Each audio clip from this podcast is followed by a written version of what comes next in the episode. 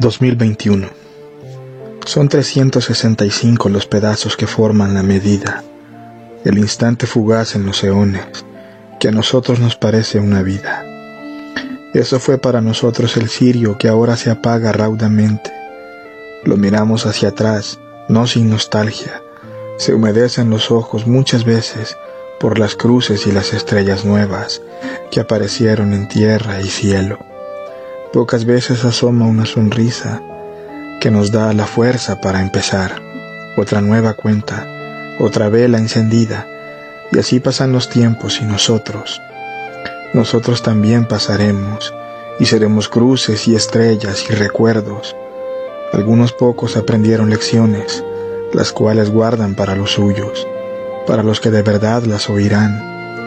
Otros no aprendieron nada y pregonan a los cuatro vientos lecciones de manual, de libros escritos por autores que quizás tampoco las aprendieron.